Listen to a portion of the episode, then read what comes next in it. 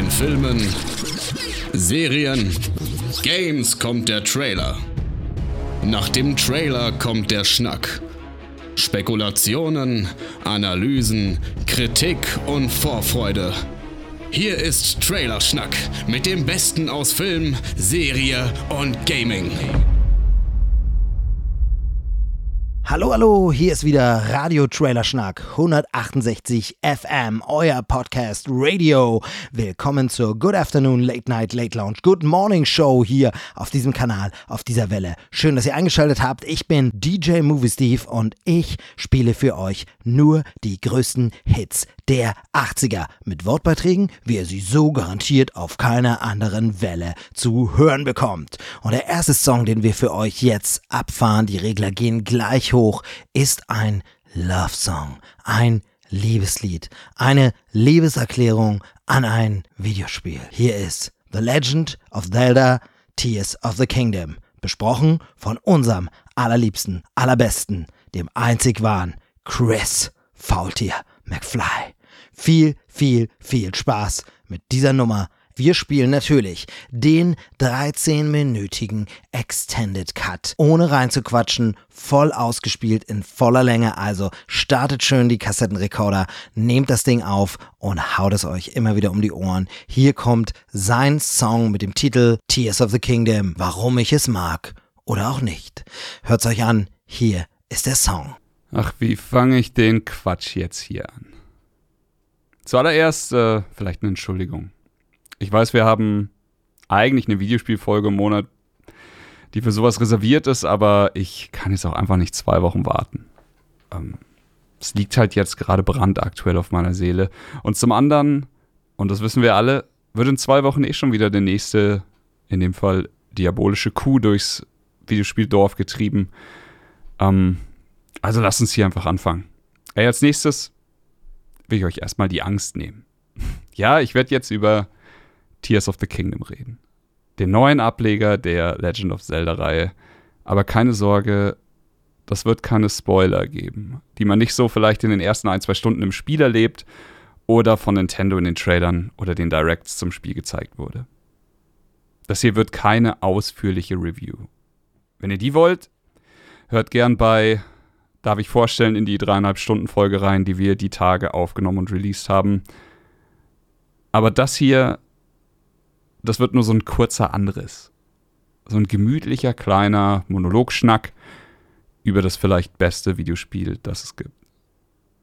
Oh, schön gemacht, Chris. Direkt die Hörer erstmal mit gespieltem Verständnis und Ruhe in Sicherheit wiegen und dann mit der superlativen Keule aus dem Stadion ballern. Aber fuck it. Ich stehe zu dem, was ich gesagt habe, und ich werde es hinten raus wahrscheinlich noch mal ein bisschen besser begründen. Ihr merkt, hier wird ein Bogen gespannt. Aber lasst uns von vorne beginnen. Hi, ich bin Chris und ich hasse Open-World-Spiele. Naja, fast. Es ist so, es gibt so ein paar gute Titel, aber die kann ich halt eigentlich an einer Hand abzählen.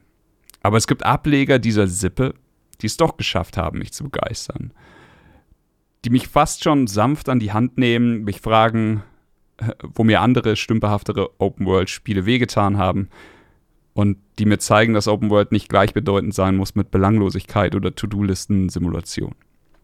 Breath of the Wild, der Vorgänger von Tears of the Kingdom, war damals so eins.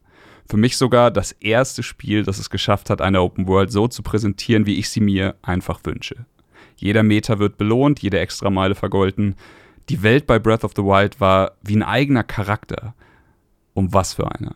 Die Freiheit war grenzenlos, Klettern, Gleiter gab es und dadurch gab es quasi keine Grenzen mehr. Du konntest machen, was du willst. Die Mechaniken waren wundervoll, herrlich, aber im Vergleich zum neuen Teil jetzt vielleicht sogar fast schon klassisch. Ähm, aber es war ein Meisterwerk und ich muss immer noch lächeln, wenn ich an die Zeit mit Breath of the Wild denke. Aber das ist jetzt auch kein Hot Take. Breath of the Wild hat damals so viel positives Feedback bekommen, dass sich neun von zehn Wertungen fast schon schäbig angefühlt haben. Aber wie trittst du als Spiel in solche Fußstapfen? Ist es nicht nahezu unmöglich, so einen Zaubertrick zu wiederholen? Zumal, wie gesagt, Breath of the Wild das erste Spiel war, das diesen Open-World-Trick präsentiert hat. Elden Ring hat es geschafft. Elden Ring hatte aber auch ein anderes Ass im Ärmel, und zwar die Dark Souls-Formel, die sie mit der Welt von Breath of the Wild kombiniert haben. Und dadurch haben sie ein eigenes Meisterwerk geschaffen. Aber diesen Joker hat Tears of the Kingdom ja kaum. Und viel wichtiger, das will Tears auch überhaupt gar nicht. Kurz vor Release gab es dann noch eine Direct zu Tears of the Kingdom. Die Entwickler haben links neue Fähigkeiten gezeigt und das war der Moment, wo bei mir das erste Mal aus dieser fast schon mechanischen Vorfreude, die man einfach immer vor großen AAA-Releases hat, richtiger Hype entstand. Es gibt neue Fähigkeiten, eine davon zum Beispiel Ultra Hand, mit der man physische Gegenstände, egal ob Holz, Stein oder eine funktionierende Maschine, was auch immer, you name it, aneinander schweißen kann. Dazu kommt die Möglichkeit, für bestimmte Gegenstände die Zeit zurückzudrehen. Ist richtig geil. Und das dritte, die Fusionsmechanik, mit der man vollkommen neue Kombinationen aus Waffen und Schilden und so weiter bauen kann. Ich würde jetzt gern einspielen, was ich vor ein paar Monaten als große Kritik an Breath of the Wild gesagt habe. Wir hatten da eine Einspielerfolge und ich habe darüber geredet, was ich mir wünschen würde für den Nachfolger und was mir an Breath of the Wild nicht so gut gefallen hat. Und to be fair, Breath, of the Wild war für mich eine 10 von 10 damals.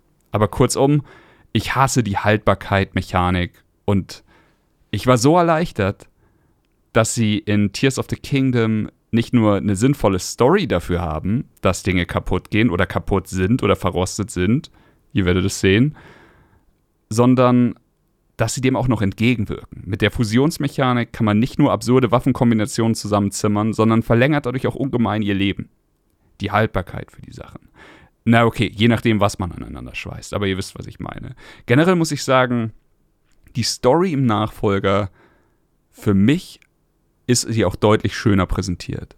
Und sie hat es auch wirklich in sich. Und auch hier übertrifft Tears of the Kingdom den Vorgänger für mich in einem wirklich wichtigen Kritikpunkt.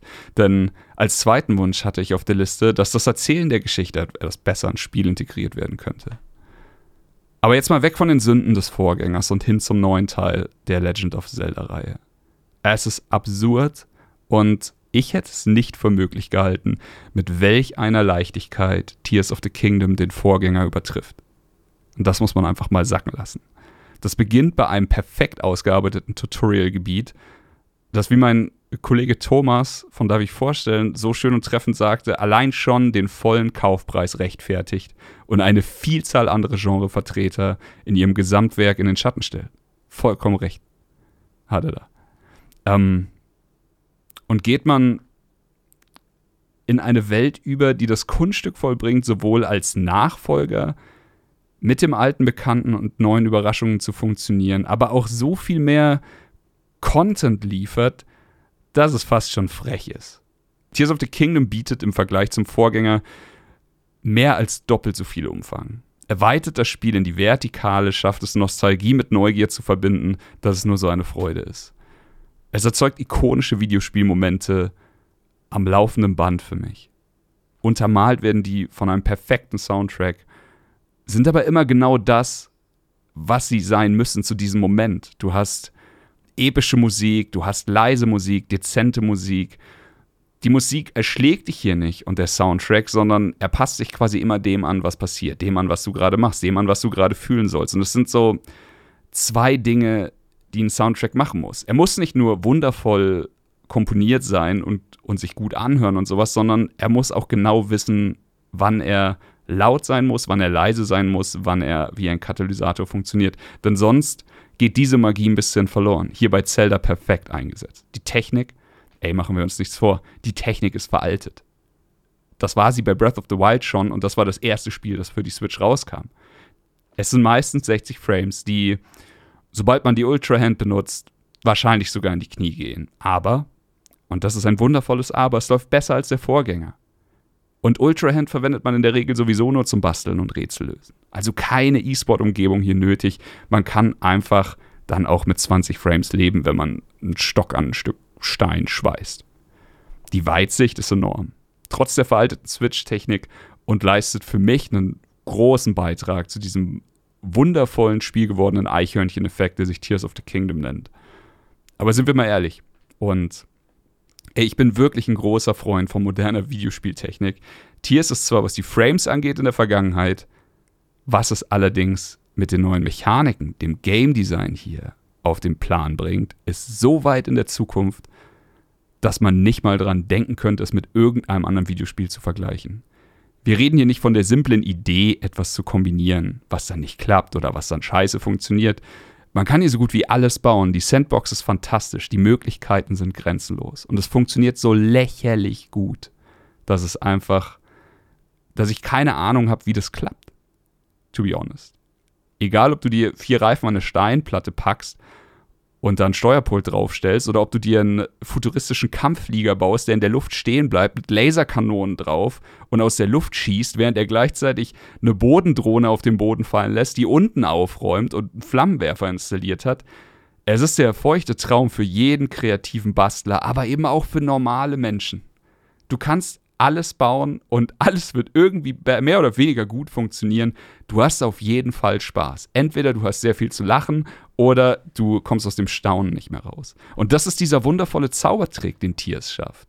Egal, ob du einen Schrein abschließt, ein Gefährt baust, dich über irgendein gefährliches Terrain bringt, ähm, oder du einfach nur eine lustige Art und Weise hast, eine simple Nebel Nebenquest zu erledigen, die du dir ja die, die dir das Spiel gerade in den Weg wirft. Du trickst das Spiel dabei nicht aus. Du cheatest hier nicht. Es fühlt sich nur ein bisschen so an. Aber das ist halt intended. Tiers steht dabei einfach in der Ecke, wie so ein stolzer Papa, und schaut dich an und schaut, was du mit den Möglichkeiten machst, die es dir gegeben hat. Und mit jeder Möglichkeit, die noch so absurd ist, noch so abgefahren ist, wenn du dir beispielsweise einen Lift baust, indem du eine Platte nimmst, sie einfach nach oben hebst, sie wieder fallen lässt, dich draufstellst und dann die Zeit umkehrst für, dieses, für diese Platte und du dann wie von Geisterhand angehoben wirst und dann sagst, ja, danke, und dann springst du über einen Abgrund, den du eigentlich nicht hättest überwinden können, so einfach. Dann steht es da und lächelt dich an. Und mit jeder Sache, die du schaffst, lächelt es mehr und nickt mehr und es fühlt sich an, als würdest du das Spiel outsmarten. Die ganze Zeit fühlt es sich so an. Aber das tust, das tust du nicht. Das Spiel lässt es einfach zu. Und das ist wundervoll. Tiers definiert die Grenzen zwischen Sandbox-Gameplay und einem hochwertigen AAA-Brett einfach komplett neu, indem es alles gleichzeitig ist. Und glaub mir, ich habe aus Spoilergründen so unfassbar viel nicht erwähnt. Ich kratze hier nur an der Oberfläche. Ich will wirklich, dass ihr das selber erlebt, falls ihr es noch nicht habt. Und ja, wie gesagt, ihr habt keine Ahnung, was euch erwartet. Oder okay, vielleicht habt ihr es ja schon gespielt oder habt auch schon den Abspann gesehen und ihr seid seit, wie lange rede ich jetzt? 10 Minuten, 11 Minuten, einfach nur konstant am Nicken. Ey, sei es wie es sei. Ich war jetzt mehr, also ich habe mehr als 160 Stunden in der Spielwelt verbracht. Ich habe alle Berge erklommen, ich habe alle Täler durchschritten. Wink, wink. Ähm, ich war in den tiefsten Tiefen und den höchsten Höhen und habe jeden Gegner zu Fall gebracht, der meinen Weg gekreuzt hat. Ich denke, ich habe mir verdient, mir ein Urteil zu bilden. Und darum sage ich, nein, Tears of the Kingdom ist nicht mein liebstes Spiel aller Zeiten. Ey, lass mich ausreden. Ich weiß, was ich zu Beginn gesagt habe, aber da gibt es einen Unterschied. Tears ist nicht mein subjektives Lieblingsspiel aller Zeiten. Es ist nicht das Spiel, das ich, Chris, mehrmals im Jahr durchspielen werde. Nicht das Spiel, das ich mit auf diese metaphorische einsame Insel nehme, von der wir alle reden. Das liegt aber einfach daran, dass ich mich zu gerne quäle mit Videospielen, dass ich zu gerne leide. Aber objektiv gesehen, sofern ein objektives Urteil bei sowas überhaupt möglich ist, aber lass es uns versuchen. Objektiv gesehen ist Tears das beste Spiel, das ich bisher gespielt habe in meinem Leben. Es ist der Konkurrenz so absurd weit voraus, was Gameplay-Mechaniken angeht, dass es sicherlich noch sehr lange auf diesem Thron für mich sitzen wird. Und ich kann nur jedem Menschen, der sich minimal für die Freuden der Videospielwelt begeistern kann, ans Herz legen, sich dieses Spiel mal anzuschauen. Es hat dafür gesorgt, dass ich mich wieder gefühlt habe wie damals mit zwölf, als ich vor dem Super Nintendo saß. Es hat dafür gesorgt, dass ich wieder laut gelacht habe, ob der Absurdität, was ich gebaut habe und was alles funktioniert. Ähm, es hat dafür gesorgt, dass ich Minuten eine halbe Stunde, das Finale, ihr, oh Gott, das Finale von diesem Spiel. Ich saß eine halbe Stunde mit offenem Mund vor der Konsole. Danke Nintendo für dieses wundervolle Stück Magie. In dieser vielleicht so, doch, sehr oft kann man so sagen, traurigen Welt momentan. Vielen Dank fürs Zuhören, ihr Lieben. das war jetzt eh schon viel zu lang. Ich war der Chris. Ich gebe zurück ans Funkhaus. Reingehauen.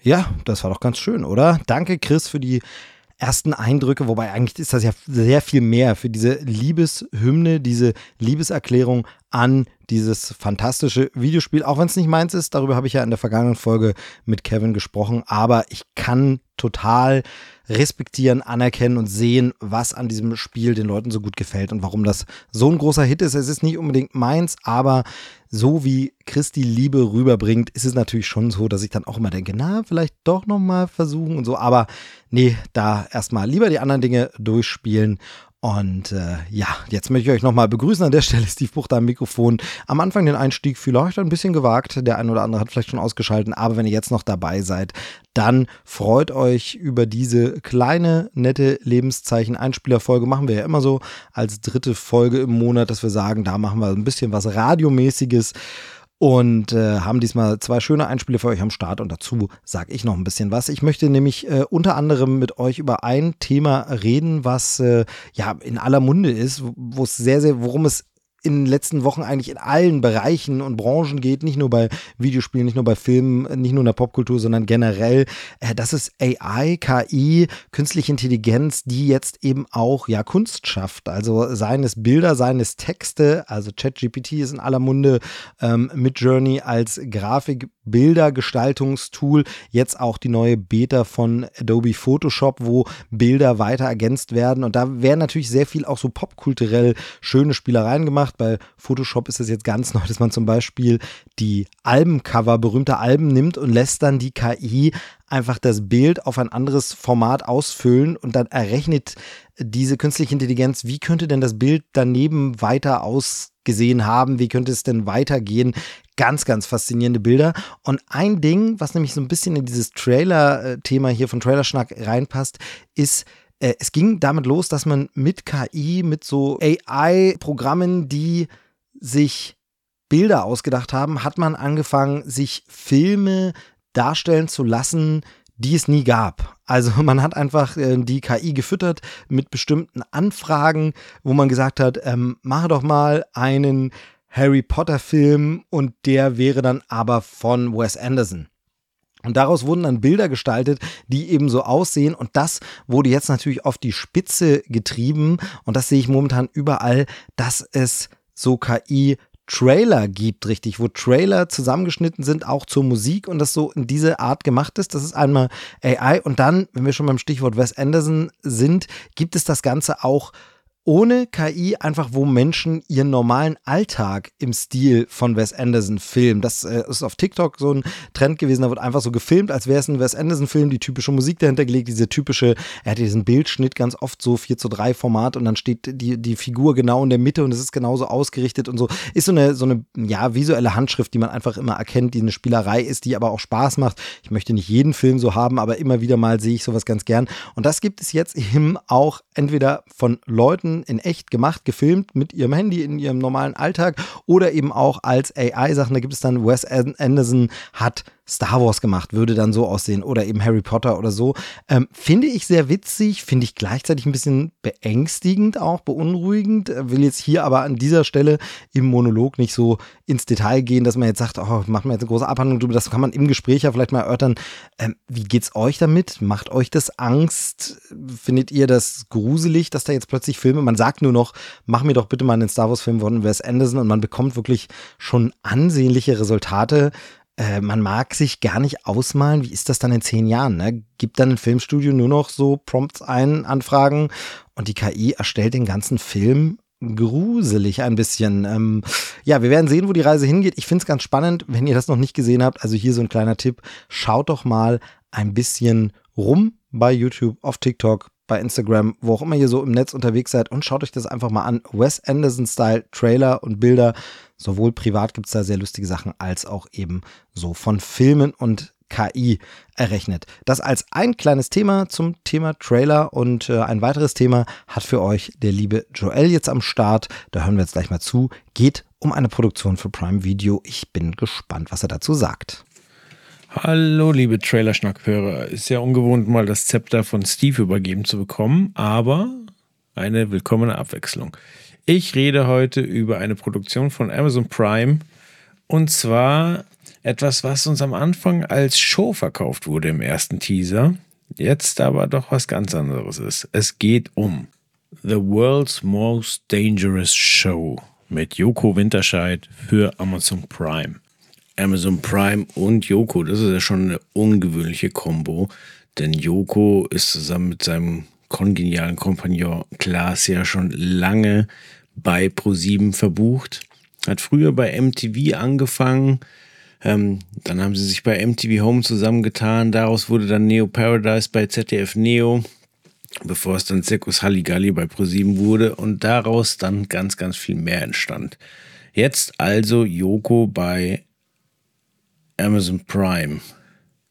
Und ich muss sagen, die Show, die er da mutmaßlich auf die Beine gestellt hat, die hätte ich auch gerne als ProSieben-Mitarbeiter bei ProSieben gesehen. Aber ProSieben-Mitarbeiter hin, ProSieben-Mitarbeiter her. Ich habe keine Insights. Ich weiß nicht, ob es bei ProSieben auf dem Tisch lag. Ich weiß nicht, was dazu geführt hat, dass es dann letztlich bei Prime gelandet ist. Ich weiß nur, dass das ganz schön gut aussieht. Äh, nachdem der erste Teaser noch eine, eine Game Show angekündigt hat, ähm, hat uns der zweite Trailer, der jetzt hier verlinkt ist, äh, kalt erwischt. Denn es ist eine Dokumentation, eine sechsteilige Dokumentation, in der Yoko mal wieder um die Welt reist, aber diesmal nicht äh, mit Game Show Charakter, sondern ich habe das Gefühl, äh, er will noch mal etwas abliefern, um vielleicht nicht nur als der Mann, der sich den Mund zugenäht hat oder Porno Ping Pong gespielt hat, in die Geschichte einzugehen, sondern jetzt will er noch mal was hinterlassen. Und das finde ich total gut, obwohl ich ja ein zwiespältiges Verhältnis mit Yoko hatte. Also als wäre ihm überhaupt meine Existenz bewusst, aber wir sind uns zweimal begegnet.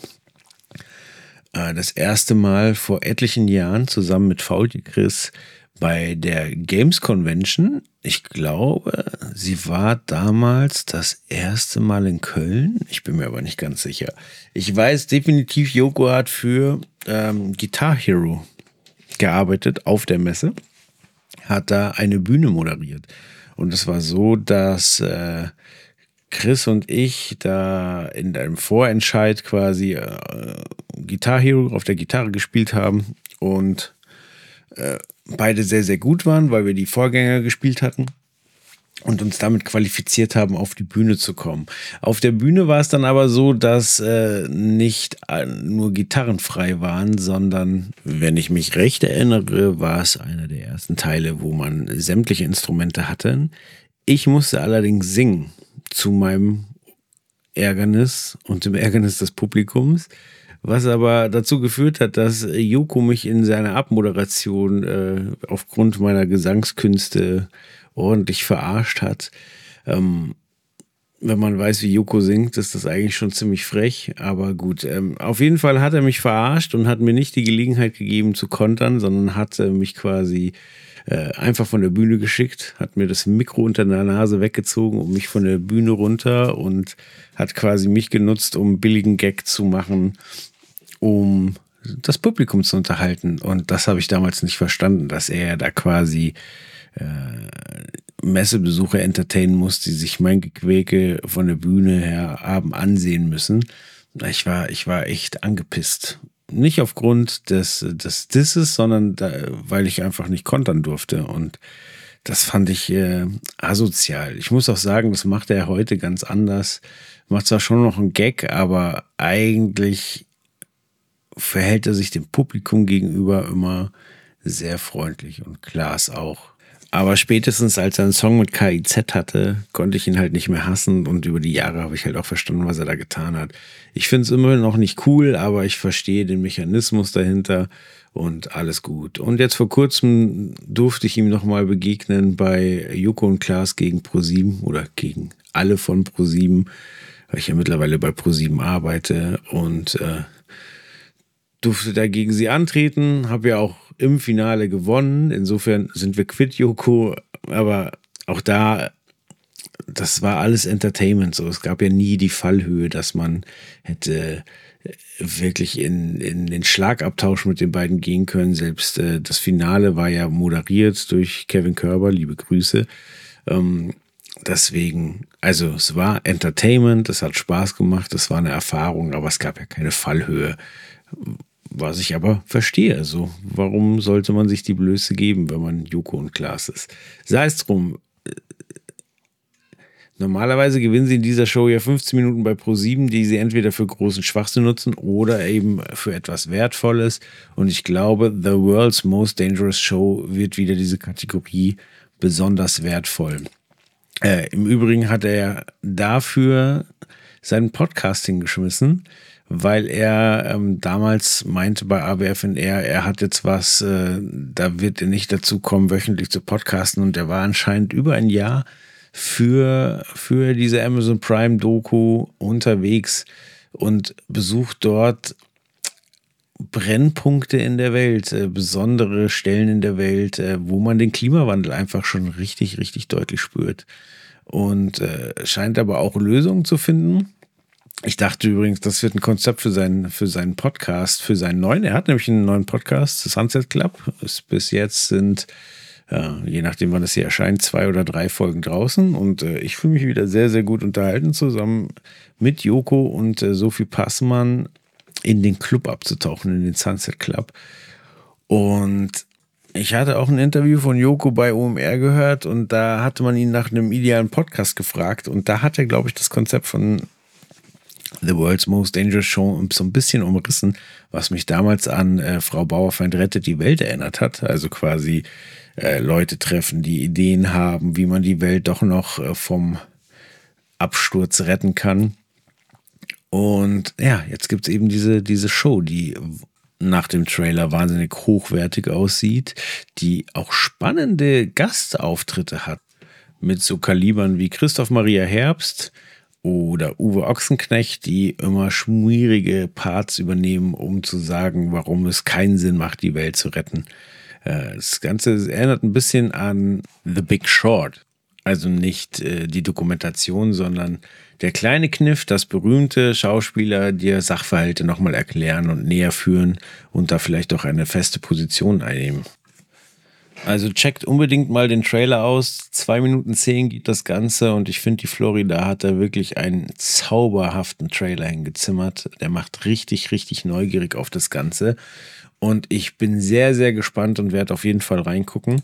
Ab 7. Juni ist es soweit. The World's Most Dangerous Show ich bin total gespannt und freue mich drauf.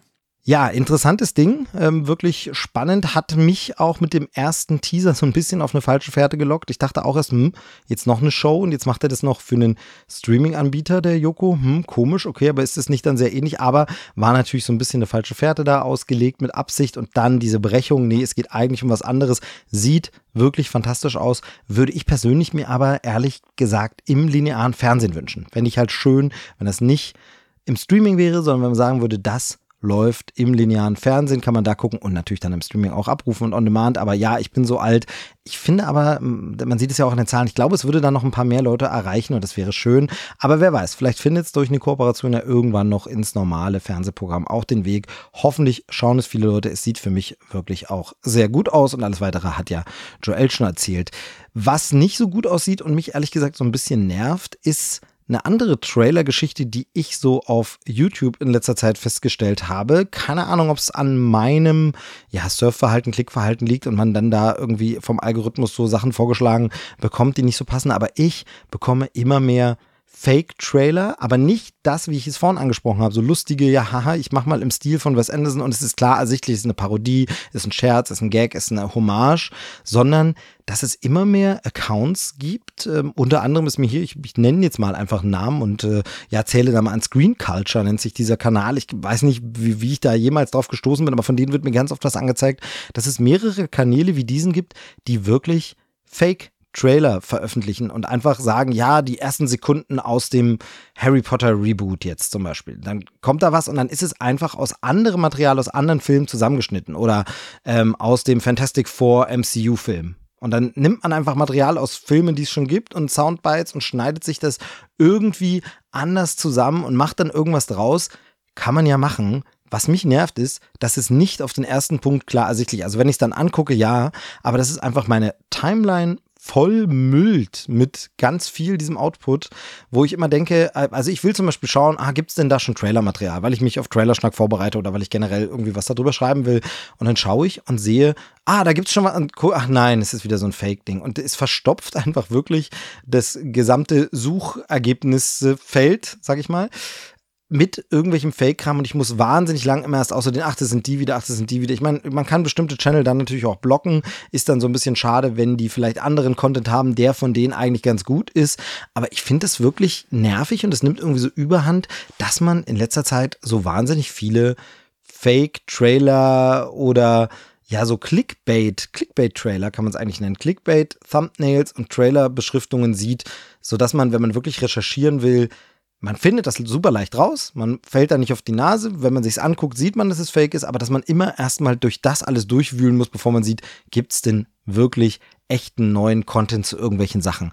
Das nervt mich ein bisschen und äh, ist ein Phänomen, das mir wahnsinnig vom Zeiger geht und äh, das ich auch mal ganz kurz hier monologisch ansprechen wollte. Ansonsten habe ich nämlich tatsächlich jetzt gar keinen Trailer mitgebracht, über den ich einzeln nochmal reden wollte. Das hebe ich mir dann wieder auf für unsere nächste reguläre Ausgabe, die auch schon im Grunde ja, um die Ecke ist. Also eigentlich steht schon dran. Im Kalender steht der Aufnahmetermin schon. Das kann ich an der Stelle schon mal verraten. Das heißt also, es ist bald wieder soweit. Dann kommt wieder eine reguläre Trailerschnack-Ausgabe. Das soll's für unsere kleine Einspielershow hier schon gewesen sein für heute. Wie immer unser kleines Lebenszeichen für euch. Wenn es euch gefallen hat, dann seid auch das nächste Mal bei der regulären Ausgabe dabei. Lasst es uns in den Kommentaren gern mal wissen und bewertet diesen Podcast da. Würden wir uns riesig freuen.